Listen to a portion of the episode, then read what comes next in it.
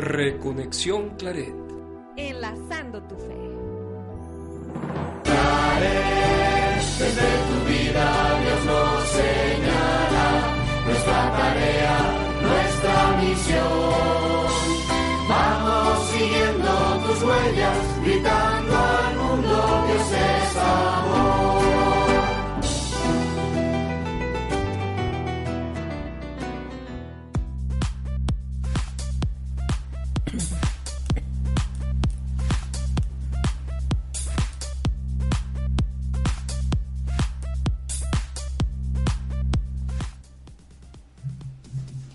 Muy buenas noches a todos, buenas noches queridos amigos y escuchas. Buenas noches Bego, buenas noches Maru. Hola, hola. Buenas noches. Y buenas noches también a Reinel desde el control remoto en cabina. Nos encontramos ya en la tercera entrega de nuestro programa Reconexión Claret, que hoy lleva como título Misión Joven. Ahora su servidor fungirá como conductor de estas ediciones ante la ausencia de Isabel Rodríguez, que nos acompañó en las primeras dos y que ahora se encuentra en unas merecidas vacaciones. Desde aquí la saludamos.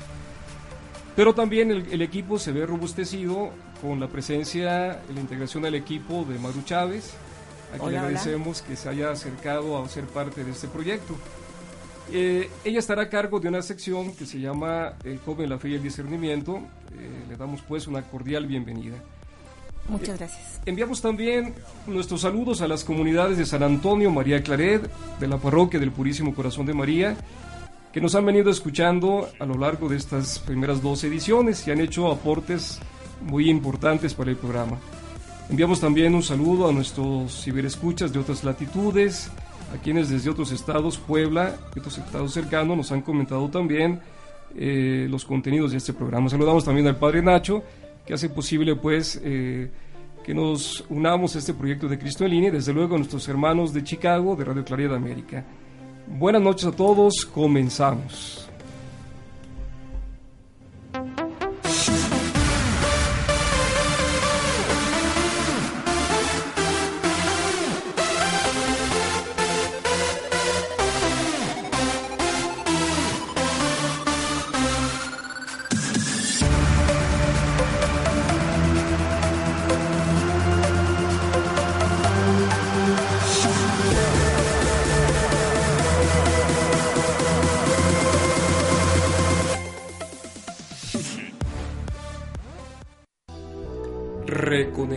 Claret.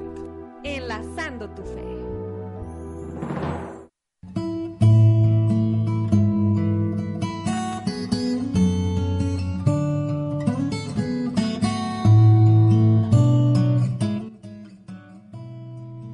Nuevamente con ustedes, como ya he anunciado, el tema del día de hoy es Mijón Joven, o bien, si se quiere llamar también, Misión Juvenil en este especie de juego de palabras.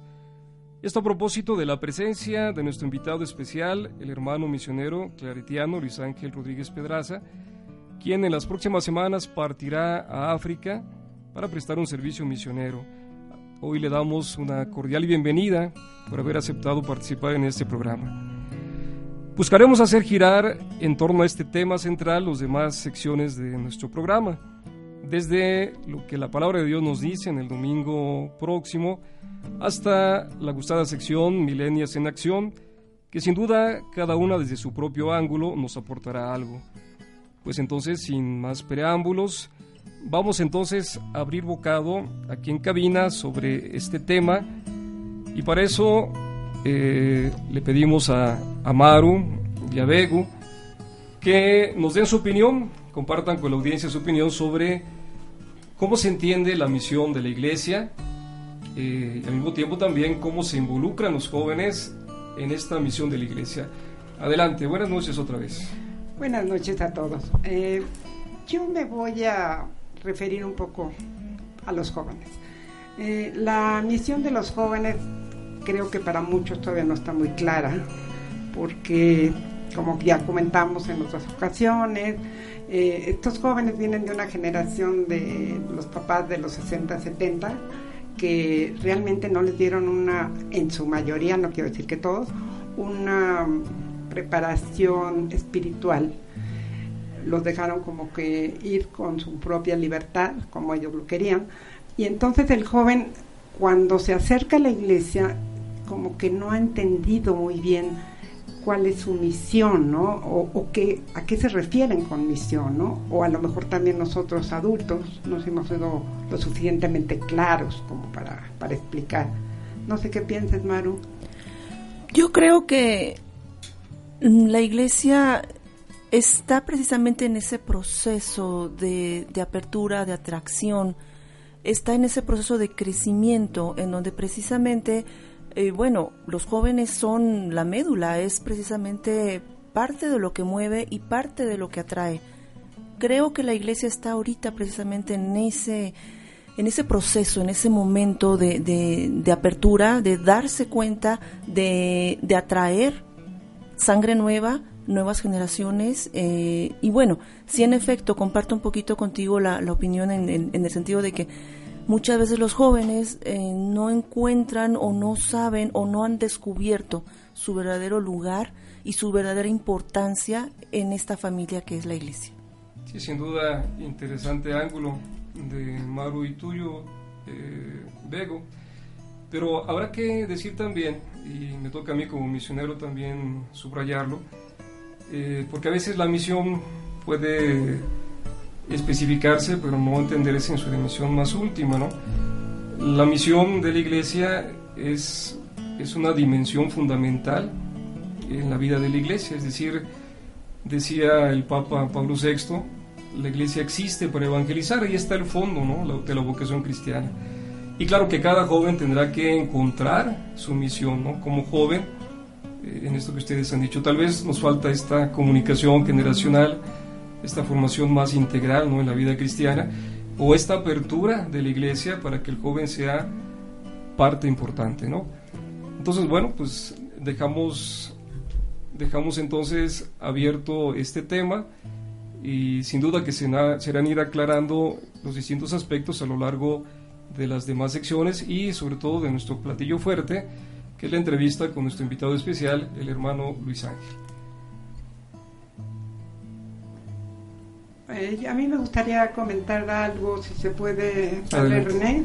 Este, yo creo que también lo que tenemos que darle a los jóvenes es un poquito de un mensaje de más alegría, de que no tengamos, como decía alguien el otro día, cara de vinagre, sino que estemos contentas, que eso mismo les transmitamos, ¿no?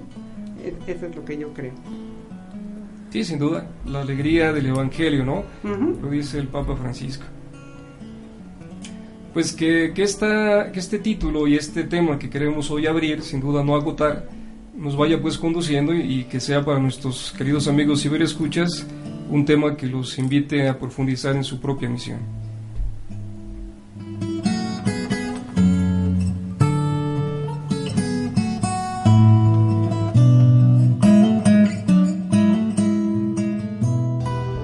Reconexión Claret. Enlazando tu fe.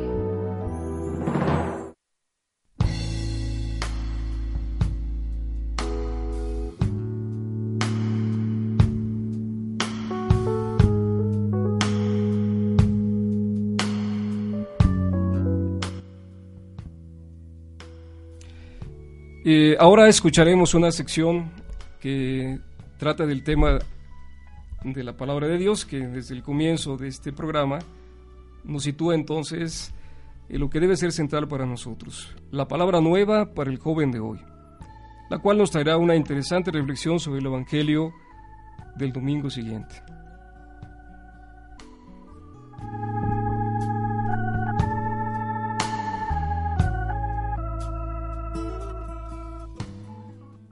La palabra nueva para el joven de hoy.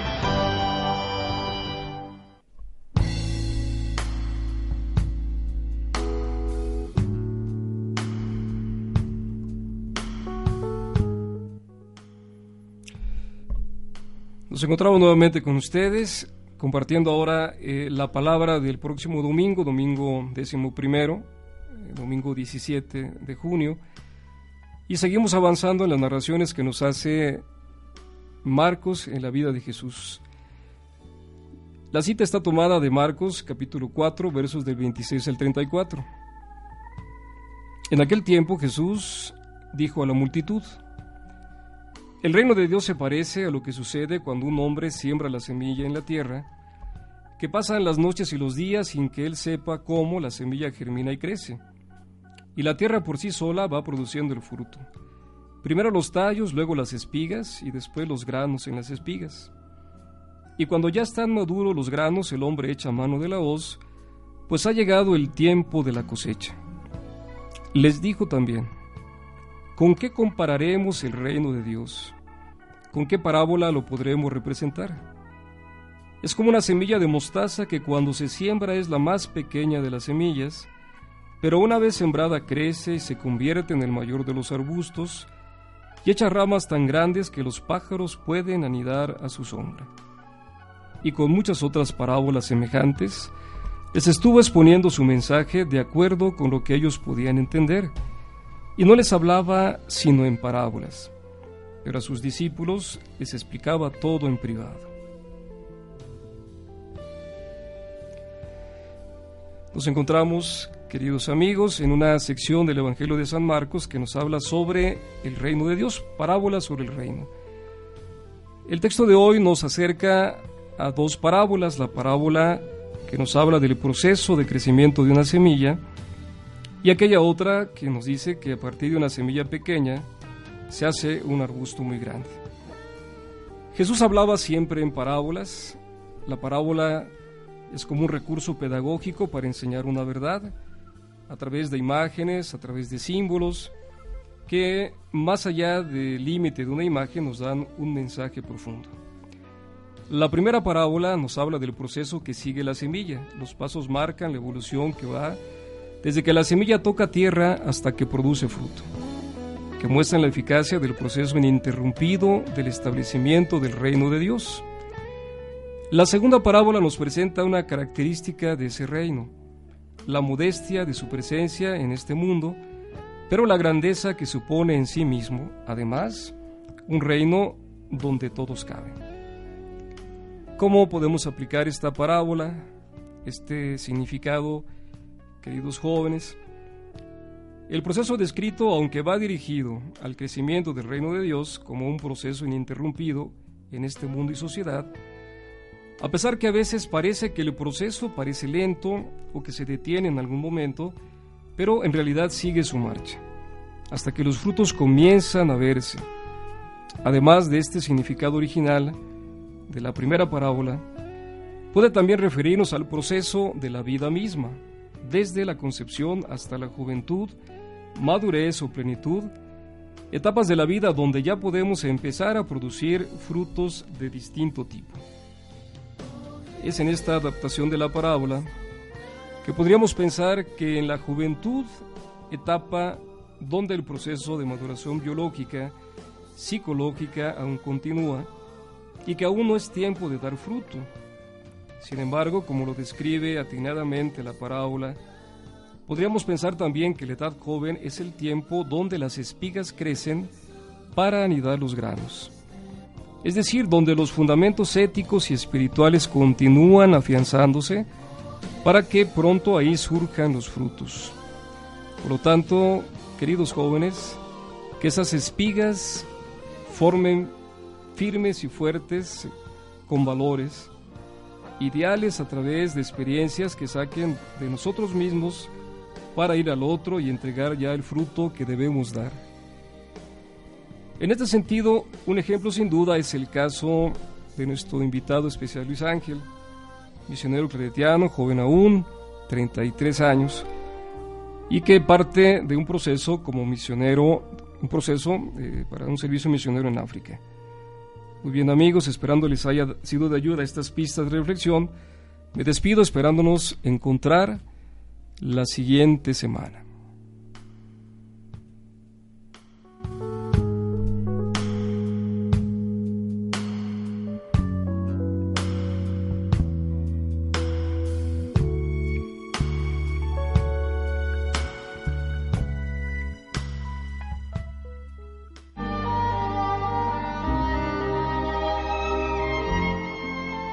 Fe y discernimiento.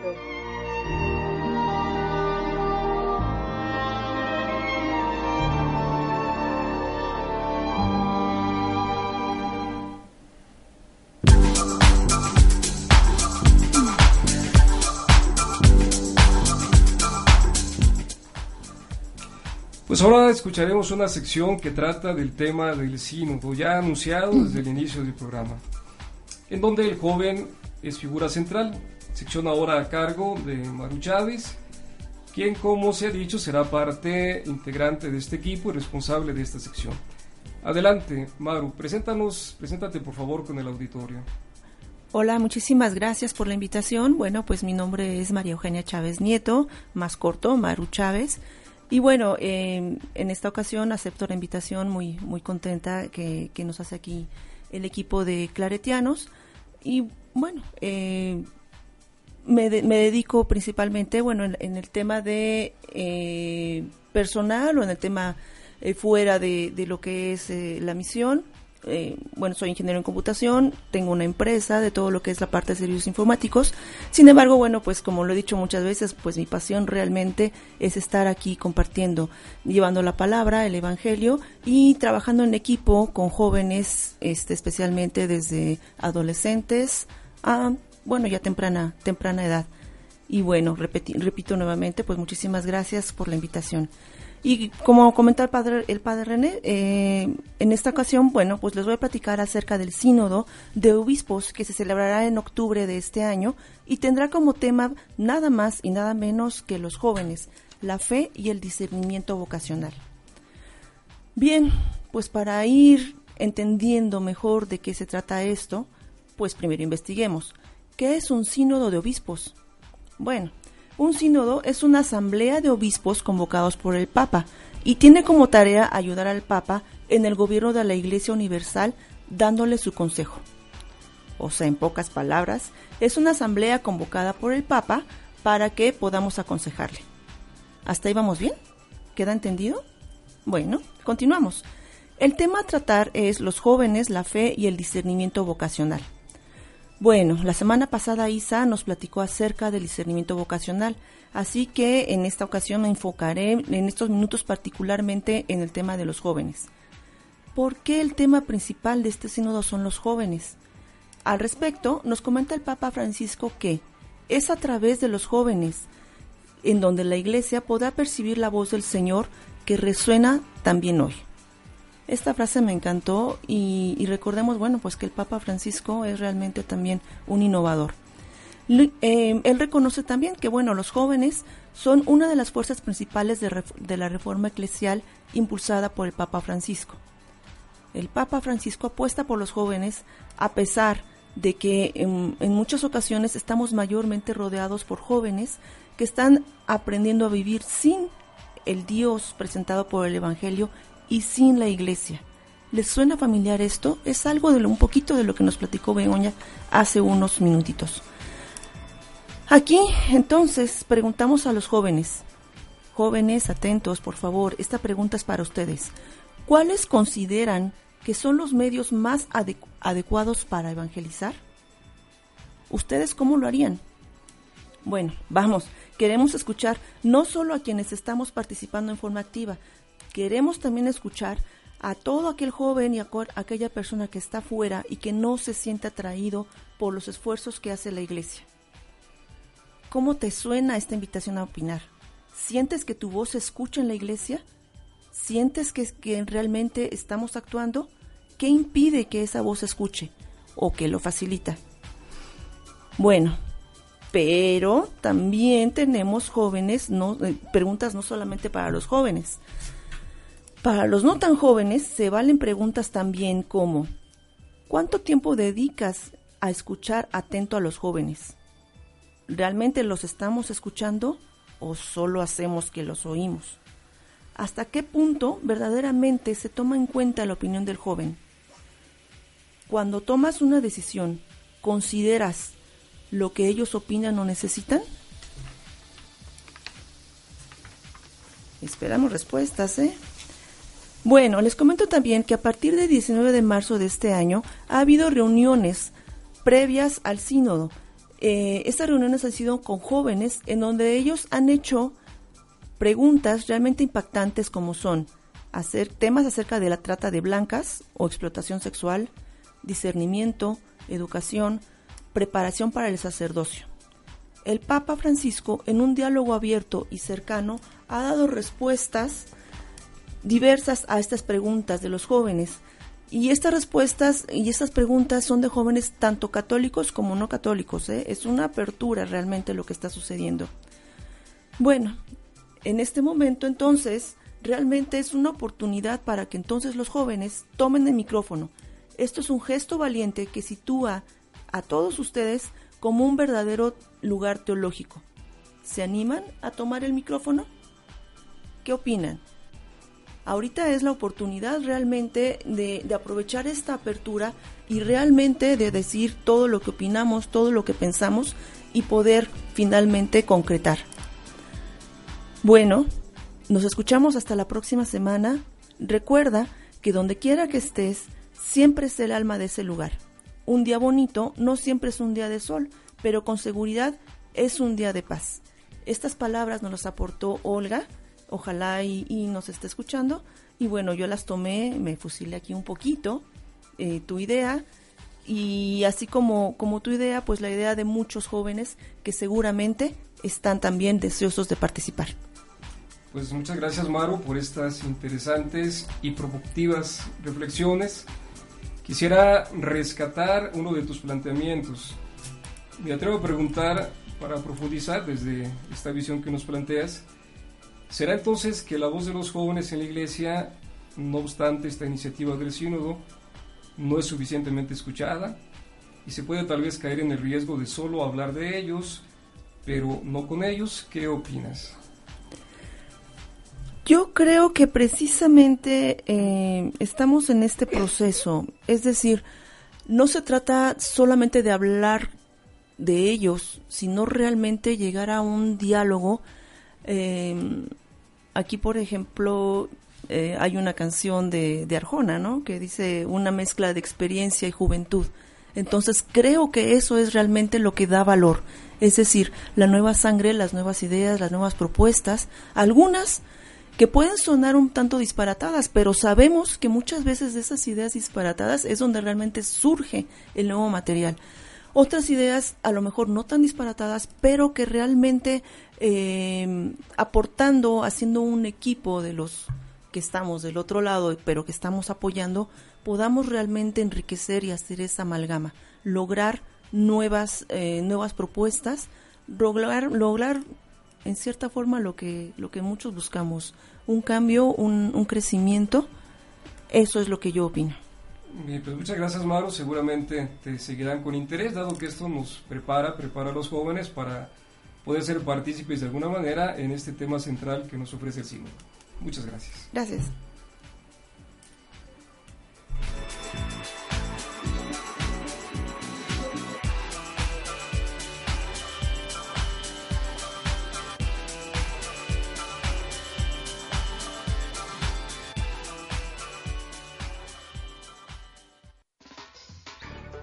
Santos de jeans y tenis.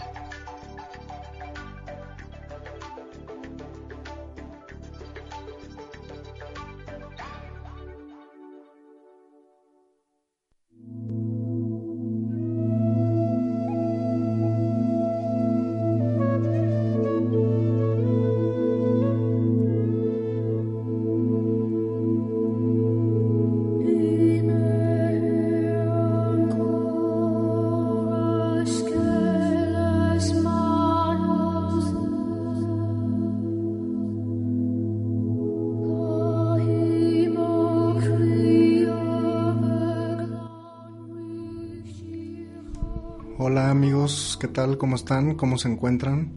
Eh, pues antes que nada agradecerles de todo corazón que se hayan dado el tiempo de escucharnos esta noche. Eh, hoy vamos a tratar un tema bien bien importante eh, porque quizá muchos se han hecho esta pregunta. Eh, ¿Qué era para Jesús la santidad o, o qué nos dice Jesús sobre la santidad? Y nuevamente en este documento tan extraordinario del Papa Francisco, su exhortación apostólica, eh, pues él nos dice lo siguiente. Jesús explicó con toda sencillez lo que es ser santos y lo hizo precisamente cuando nos dejó las bienaventuranzas.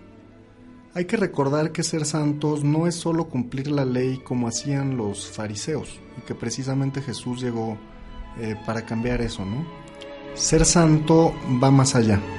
Ser santo es cumplir estas bienaventuranzas, las cuales me gustaría eh, pues írselas diciendo una por una, ¿no? Para recordarlas y para tenerlas bien presentes. Felices los pobres de espíritu, porque de ellos es el reino de los cielos. Felices los mansos, porque heredarán la tierra. Felices los que lloran, porque ellos serán consolados. Felices los que tienen hambre y sed de justicia, porque ellos quedarán saciados. Felices los misericordiosos, porque ellos alcanzarán misericordia. Felices los de corazón limpio, porque ellos verán a Dios. Felices los que trabajan por la paz, porque ellos serán llamados hijos de Dios. Felices los perseguidos por causa de la justicia, porque de ellos es el reino de los cielos. Y pues no hay más amigos. Les quiero dejar esas bienaventuranzas para que las estudien, para que las mediten en su corazón y comprendan a la luz de la fe el llamado que Dios nos hace por este camino a la santidad. Muchas gracias y buenas noches.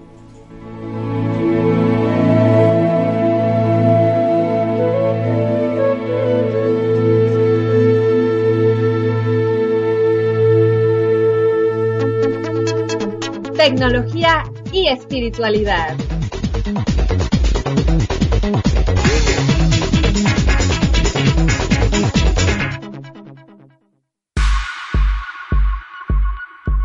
El día de hoy, en esta sección Tecnología y Espiritualidad, quiero hablarles de cómo muchas veces la tecnología nos discapacita. Nuestros sentidos los vuelve a veces casi nulos. Por paradójico que parezca, la tecnología a veces excita y multiplica nuestros sentidos, pero otras veces nos vuelve discapacitados sensoriales. Muchas veces los aparatos tecnológicos nos permiten ver a través de pantallas y añadirle animaciones digitales a la realidad o a lo que visualizamos a través de la realidad aumentada. Pero otras veces nos vuelve ciegos de lo que vivimos a nuestro alrededor, de lo que pasa con nuestros hermanos, incluso de disfrutar el ver con nuestros propios ojos a nuestros amigos, sonreír, darles un abrazo, etc. Hoy quiero contarles que no es lo mismo social media que social networking o redes sociales. Las redes sociales han existido desde tiempos inmemoriales y es tan sencillo como hablar con otra persona, empatizar con ella, crear una red de conocidos. Las social media son simplemente los medios que gracias a la tecnología nos permiten crear redes de forma más fácil y conectarnos con otras personas. El problema es cuando abusamos de esas redes y en lugar de ayudarnos a conocer a otros y a crear una red de amigos y conocidos, nos impiden justamente tener amigos porque solamente estamos chateando con ellos, por ejemplo, por WhatsApp o en el Messenger de Facebook, pero nunca nos acercamos a verlos y por eso digo que nos discapacita sensorialmente, porque ya ni siquiera los vemos cara a cara más que a través de una pantalla, ni siquiera sabemos cómo huelen, el darles un abrazo, el tocarlos, el sentir el calor de su piel. Entonces, la invitación es un poquito a desprendernos de la tecnología. Muchas veces estamos demasiado apegados. Algo que sí quiero recalcar es que la tecnología no nos deshumaniza en sí misma es decir, es como un cuchillo. El cuchillo no es malo en sí mismo, sino el uso que de él hagamos. Podemos usarlo para cortar un pastel de cumpleaños o para ir y matar a alguien. Justamente lo mismo pasa con la tecnología. Es simplemente una herramienta y un medio. El problema es cuando lo volvemos un fin en sí mismo y vivimos solo y para la tecnología. ¿Ustedes creen que Cristo utilizaría, por ejemplo, hoy en día un iPad, un celular, la computadora? ¿O María? Sinceramente yo creo que sí, pero no estarían pegados todo el tiempo a ellos. No olvidarían nunca estar con los amigos, comer con sus discípulos, visitar a sus hermanos como cuando este, Santa María visitó a Santa Isabel, pues oigan, también se pueden hoy en día tener redes, pero no olvidar visitar a nuestros hermanos. Por ejemplo, ¿ustedes se imaginan a María chateando con Santa Isabel? Yo creo que sí, pero también yendo a su casa a visitarla. Algo muy importante es justamente usar la tecnología como un medio que nos ayude a conectarlos con los demás y a generar justo este social networking o red social para que nos impulse y también impulsar nuestra fe. Por ejemplo, imaginemos a Santa María posteando en Facebook algo sobre lo que hace su hijo. Podemos imaginar muchas cosas. Por ejemplo, yo tengo una amiga que cada semana nos mandaba un mail sobre cómo vivir mejor espiritualmente y cómo cuidar el cuerpo, el alma. Ella es nutrióloga, se llama Mariana, y es cómo nutrir todo el cuerpo, cómo nutrir la mente, el espíritu, y creo que eso es lo que quiere Cristo y muy especialmente nutrir nuestras relaciones. Así que yo los invito a todos nuestros radioescuchas a que se pregunten cómo están usando las redes sociales, cómo están tejiéndolas a través de social media, personalmente, y qué elementos tecnológicos tienen que dejar para que justamente esas redes sociales vivan y se nutran correctamente y también qué elementos tecnológicos los pueden ayudar a que su vida social se nutra y a participar con sus amigos realmente. Así que lo que hoy los invito en tecnología y espiritualidad es a que se desapeguen un poco de las tecnologías que no nos hacen bien y a que aprendan a tomar aquellas que sí nos ayudan a tejer nuestras redes sociales. Reconexión Claret. Enlazando tu fe.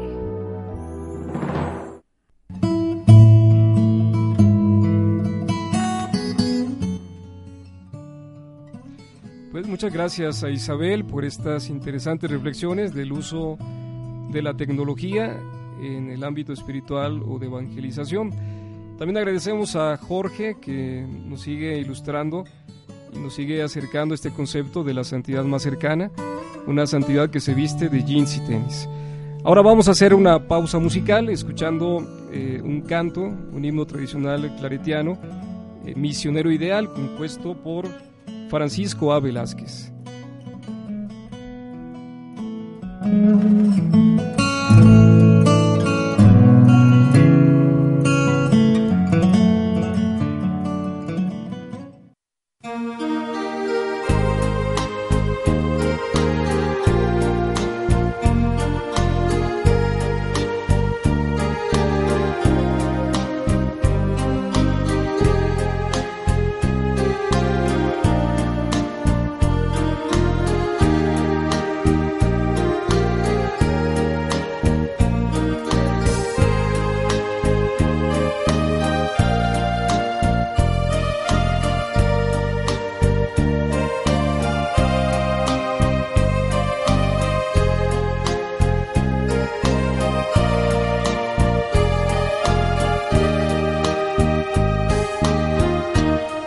Misionero ideal, oh claret,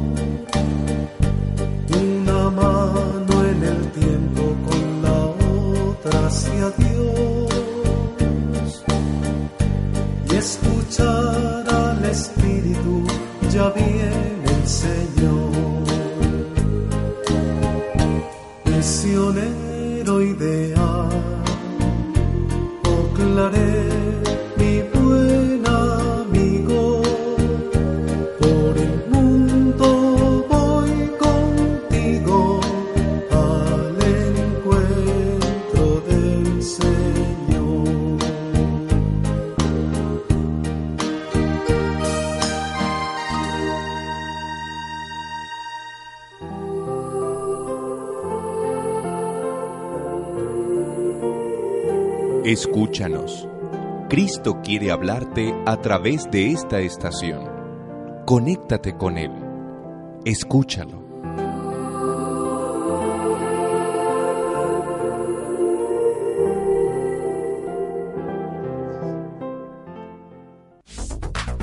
Entrevistas.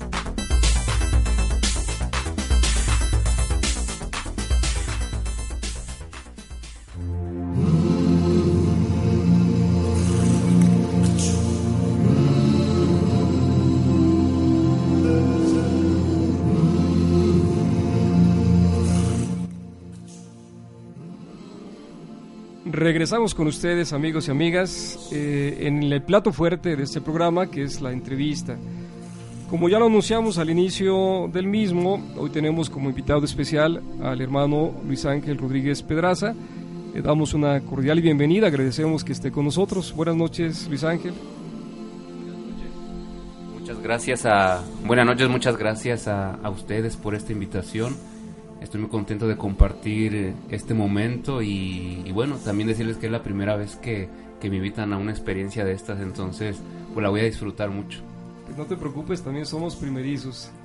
Así que bienvenido Luis Ángel y platícanos un poco de ti, ¿por qué no nos compartes, eh, vamos, una presentación breve sobre tu persona? Sí, claro. Bueno, mi nombre completo es Luis Ángel Rodríguez Pedraza. Yo nací en la Ciudad de México. Ahora cuento con 33 años y actualmente pues soy misionero hermano en la congregación de los claretianos.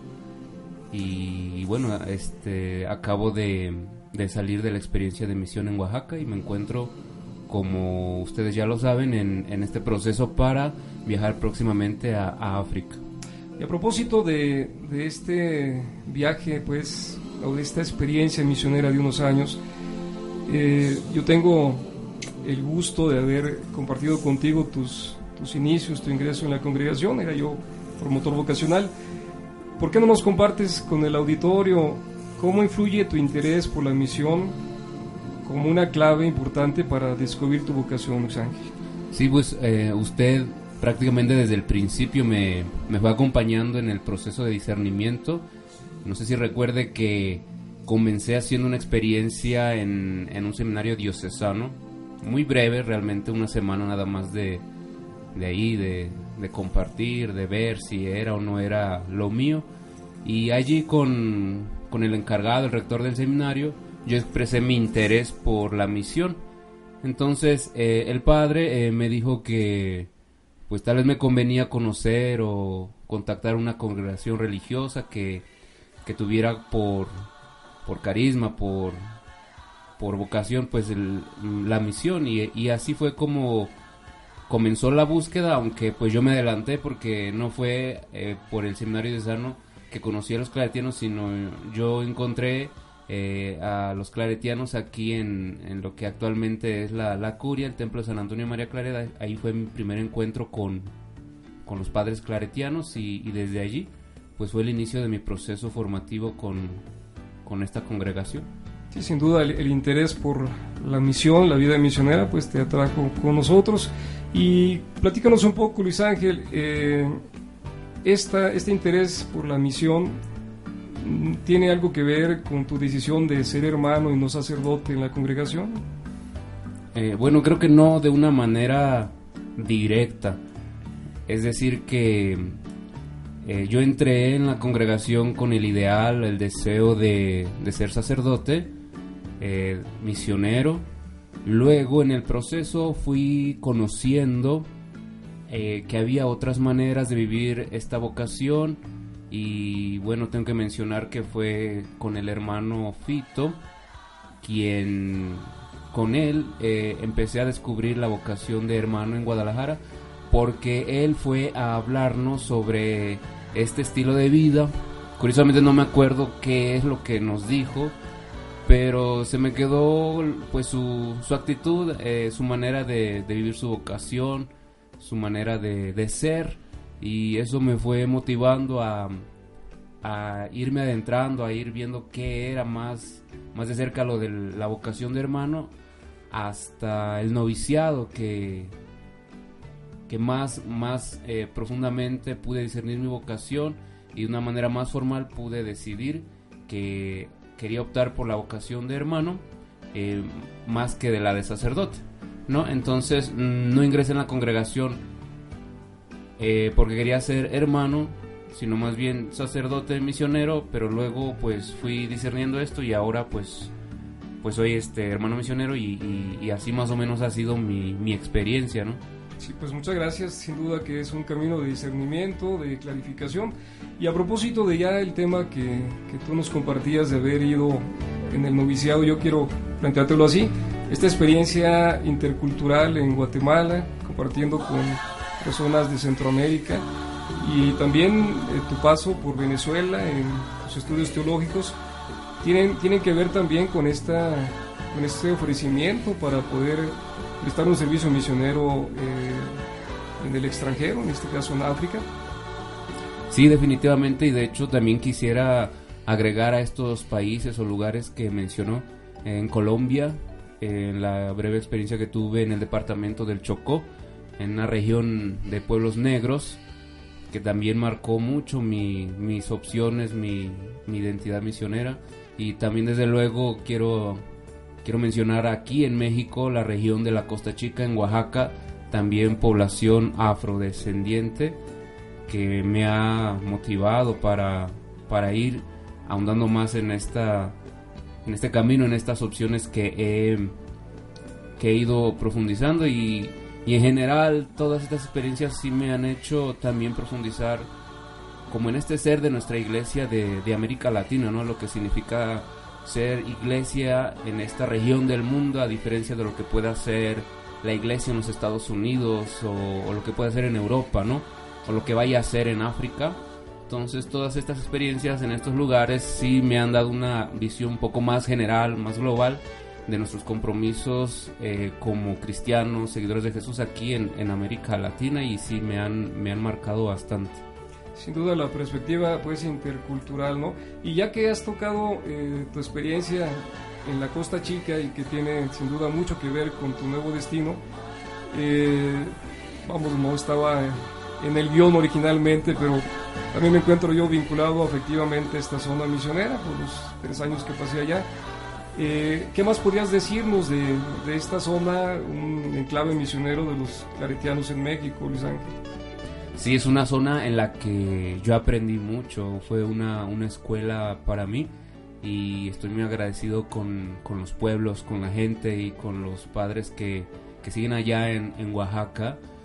Y como sabemos, pues la Costa Chica que comprende parte de Guerrero y Oaxaca, pues es de las zonas más marginadas de, de nuestro país, de México, con un alto grado de pobreza, con una educación bastante deficiente y con eh, pues considerada no dentro de los índices de pobreza eh, extrema no que dicen. Pero al margen de esto también concentra una riqueza cultural muy grande. Las tradiciones la, las historias eh, la gastronomía la música la alegría todo esto pues eh, para mí han sido una, como les digo, una, escuela y una, una enseñanza muy grande y, y agradezco también a toda la, la iglesia de allá, la diócesis de Puerto Escondido, con los padres, las religiosas, con, con los laicos y las laicas con los que compartí, que aportaron mucho a este proceso que, que sigo en, en, pues sigo descubriendo, ¿no? De mí sin duda como una especie de propedéutico ¿no? en este nuevo destino. Ah, y entrando pues a, tu nuevo destino, Luis Ángel, eh, ¿qué nos puedes decir? ¿A dónde ha sido enviado? ¿Cuál es la situación actual de, de esta misión que tenemos entendido que es un, nuevo organismo, una nueva fundación? Sí, claro. Eh, bueno, según la, la carta o el, el documento en el cual me destinan, dice allí que debo estar en la delegación Padre Chifré para el próximo 16 de julio. La delegación Padre Chifré comprende dos países, que es Guinea Ecuatorial y Gabón. Entonces es un organismo conformado por dos países. ¿Cómo se forma esto? Bueno, hay que... vale la pena decir algunos datos. Eh, tenemos que por allá del 2005, Alemania funda una misión en el Congo, Canadá en Camerún e Italia en Gabón. Esto es lo que se conoció como la Delegación Independiente de África Central en el 2005. Estas misiones poco a poco fueron madurando en su espiritualidad, en su economía y en su, en su pastoral vocacional también, hasta que se conformaron como delegaciones independientes lo que es el Congo y Camerún. Y Gabón pasa a ser una misión totalmente dependiente del gobierno general. Esto es en el año de 2012. Entonces, la delegación eh, de Guinea Ecuatorial pasa a ser una sola con la misión dependiente de Gabón. Eh, a través de los diálogos que se fueron dando desde pues no hace tanto, ¿verdad? Eh, bueno, quizás de manera más formal a principios de este 2017 entre los gobiernos respectivos de Guinea Ecuatorial y Gabón, acompañados por el padre Gonzalo Fernández, actual vicario general y prefecto de espiritualidad de, de, la congregación. Con él fueron dándose estos diálogos, este acompañamiento, hasta que se, se decidió, ¿verdad?, que el próximo 16 de julio de manera formal nazca o se constituya eh, la delegación Padre Chifré. Eh, entonces, más o menos es así la, la, la historia de cómo se ha ido eh, dando este, este nuevo organismo, ¿no? No sé si hay tiempo un poquito de hablar de, de, estos países o qué hay allá, pero... Sí, sin duda tenemos, tenemos todavía un espacio de tiempo antes de, empezar y abrir un poco la entrevista a quienes nos acompañan en cabina, pero eh, solamente decir que, que, África para el fundador Claret era un enclave, eh, vamos, de primer orden misionero y por allí fueron las primeras avanzadas misioneras de la congregación. ¿Qué, qué nos podrías decir, digamos, como de manera general, resumida, sobre lo que estos dos países donde está enclavada esta misión eh, representan pues para ti, para tu servicio misionero. Pues eh, en lo, primero que me llama, me llama mucho la atención, por ejemplo, de Guinea, es que hasta donde sé es el único país de África en donde se habla castellano o español como, como lengua oficial, ¿no? Entre otras como el francés y, y el portugués.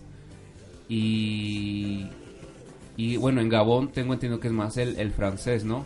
Pero esto me llama mucho la, la atención. Y bueno, como cualquier otro país, tiene, tiene eh, sus problemas de de distinción de, bueno, de desigualdad de clases, de pobreza, eh, de riqueza y una serie de, de, conflictos que pues tampoco son muy ajenos aquí en, en esta parte de, del mundo, ¿no? En, en México. Y bueno, también estaba viendo que su presidente, eh, Teodoro Obiang, pues lleva más de 30 años en el, en el, en el poder, ¿no? Entonces esto pues como que genera cierta crítica por parte de, de organismos internacionales u otros países para el gobierno de, Guinea Ecuatorial, ¿no? Y bueno, pues están ahí estas, cuestiones y, otras cosas, pues África pues es un, es un continente, bueno, lo veo desde acá, ¿no? Como no apenas voy a ir para allá, pero es un continente como el nuestro, con esa riqueza tan grande, cultural, eh, eh, biodiversidad y, tan amplio que este que cuesta trabajo resumirlo en algunas líneas.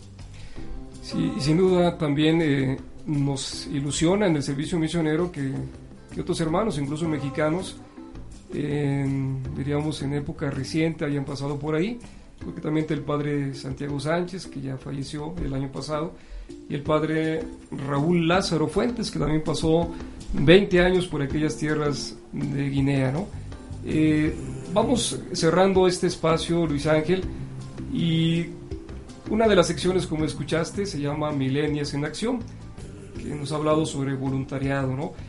¿Qué les dirías tú en este sentido eh, a los jóvenes que hoy nos escuchan acerca de, la misión, que algo decíamos al principio del programa, y de esta de este deseo de compartir con los demás como tienen los jóvenes en el voluntariado? ¿Qué mensaje específico les dirigirías?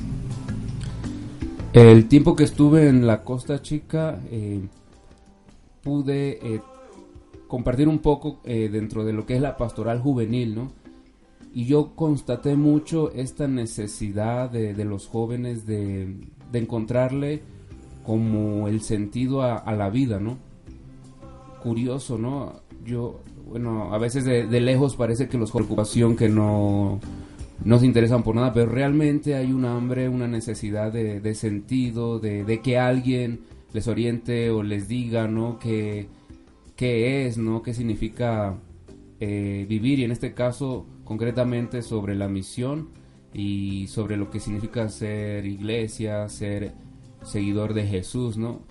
pues yo solamente le diría a los jóvenes que pues que sean responsables de, de, su propia vida, de que nadie va a hacer nada por ellos, sino de que pues hagan las cosas, ¿no? De que si tienen un, una meta, un compromiso, pues que se esfuercen para, para lograrlo y también desde la fe, pues poner la vida en manos de Dios para que Él sea también quien nos diga qué es lo que espera de cada uno de, de los jóvenes ¿no? y en general de todos. Muchas gracias Luis Ángel por este mensaje sin duda motivador y más allá de las palabras, pues este testimonio de vida con tu próxima aventura de servicio misionero en África. Vamos a, a transformar esta entrevista pues en una mesa más abierta y cedemos el micrófono ya sea a Maru o a Begoña si quieren eh, preguntar, aportar algo en torno a lo que Luis Ángel nos ha compartido. Una pregunta. Eh, ya has comentado que bueno que estuviste algún tiempo aquí en, en, en México, en, en zonas de, realmente de condiciones difíciles. Sin embargo, considero que también allá África, vamos, es eh, igual, condiciones difíciles, pero otro ambiente completamente diferente. Como tú lo mencionaste, bueno, un presidente con 30 años uh, en el puesto, pues esto es, según yo, una dictadura. ¿Cómo te preparas para esas realidades que si bien has estado en realidades extremas, creo que la de allá es una realidad completamente diferente a las que has vivido.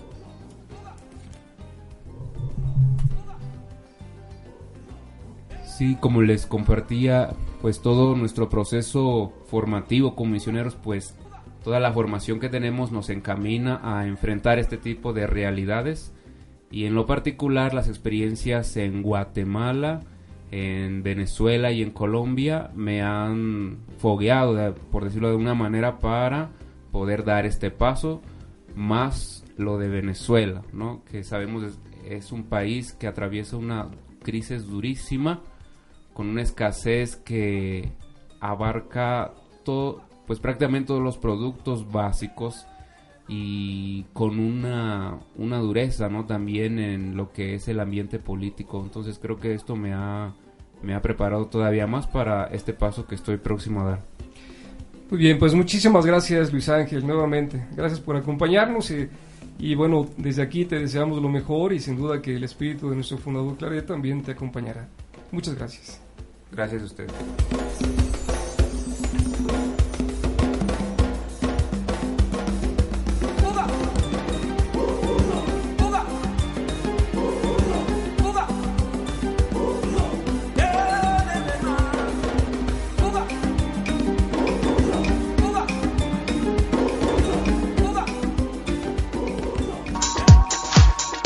Millennials en acción.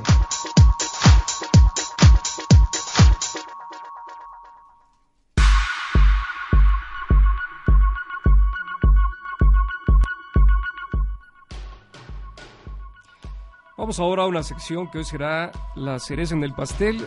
Prefiero a la sección ya mencionada, Millennials en Acción, a cargo de quien ya en el programa anterior nos centraba en el significado del voluntariado juvenil y ahora en clara referencia a la interesante entrevista, esa participación de Luis Ángel, nos tiene también un mensaje.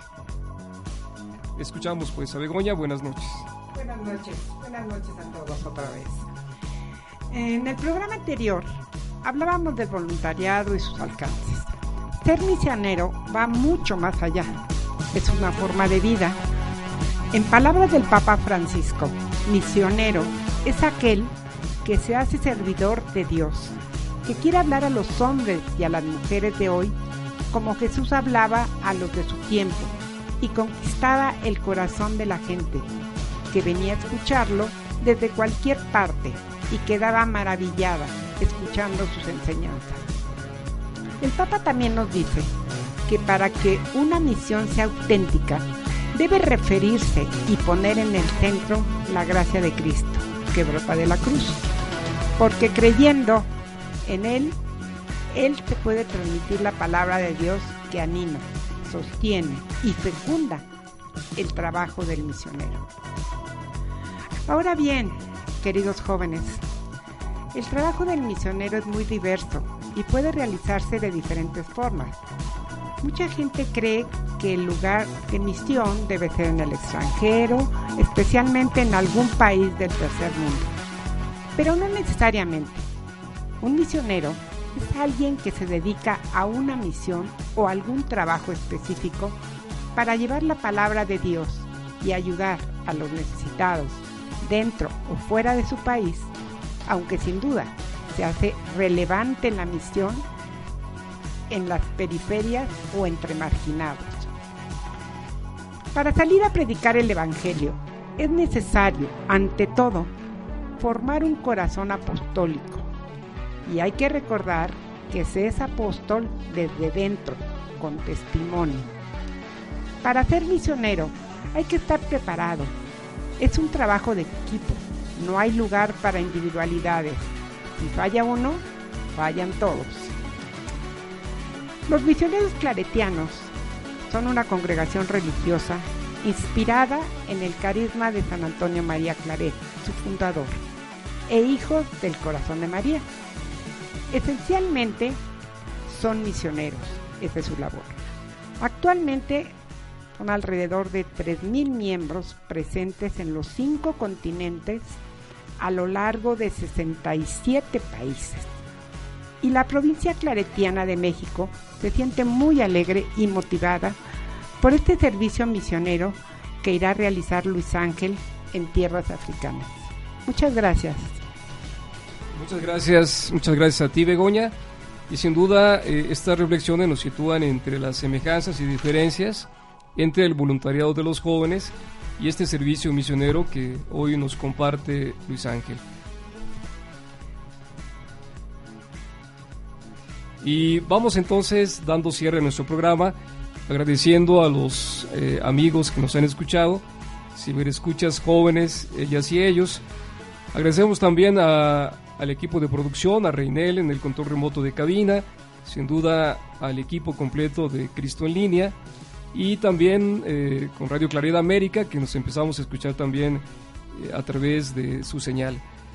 Agradecemos sin duda a Isabel y a Jorge, que aunque geográficamente están distantes, se encuentran cercanos a través de sus cápsulas. Los invitamos a que nos sigan de las redes sociales, los invitamos también a que nos dejen comentarios en el chat de Cristo en línea y desde luego los escuchamos eh, la siguiente semana. Aprovecho aquí para comentar eh, al principio una confusión subconsciente el padre Enrique es nuestro provincial que en un futuro programa también lo invitaremos a compartir apoyado fuertemente este proyecto. Y aunque no era intencional su mención, sin duda que hoy podemos aprovecharla de esta manera. Gracias a todos, muy buenas noches. Vamos a, a terminar nuestro programa, sin duda agradeciendo la atención de su escucha. Esperamos, como ya se ha dicho, que nos vayan por ahí eh, comunicando sus aportes, que se vayan comunicando con nosotros a través de redes sociales o también eh, de palabra viva, ¿no? Buenas noches a todos. Buenas noches, Padre René. Buenas noches, Maru. Buenas noches, Luis Ángel. Buenas noches a Buenas todos. noches. Muy buenas noches. Hasta la próxima.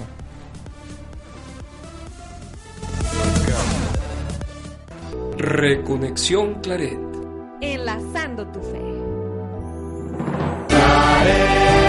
Desde tu vida Dios nos señala nuestra tarea, nuestra misión. Vamos siguiendo tus huellas, gritando al mundo Dios es amor.